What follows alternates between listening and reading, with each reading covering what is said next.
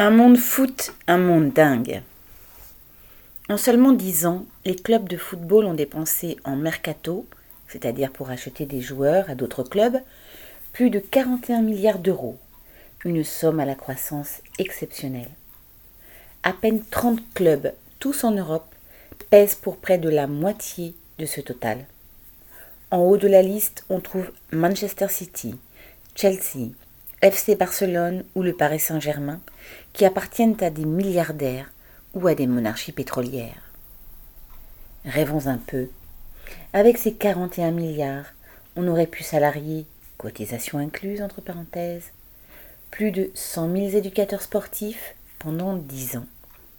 Ou bien on aurait pu entretenir 200 000 terrains de football pour les jeunes et les moins jeunes. Ou encore construire 3400 piscines avec un bassin de 50 mètres de long. Mais pour cela, il aurait fallu que l'argent ne soit pas accaparé par les capitalistes du foot, mais aille d'abord au sport populaire pour toutes et tous. Bref, nous serions dans un autre monde. MB.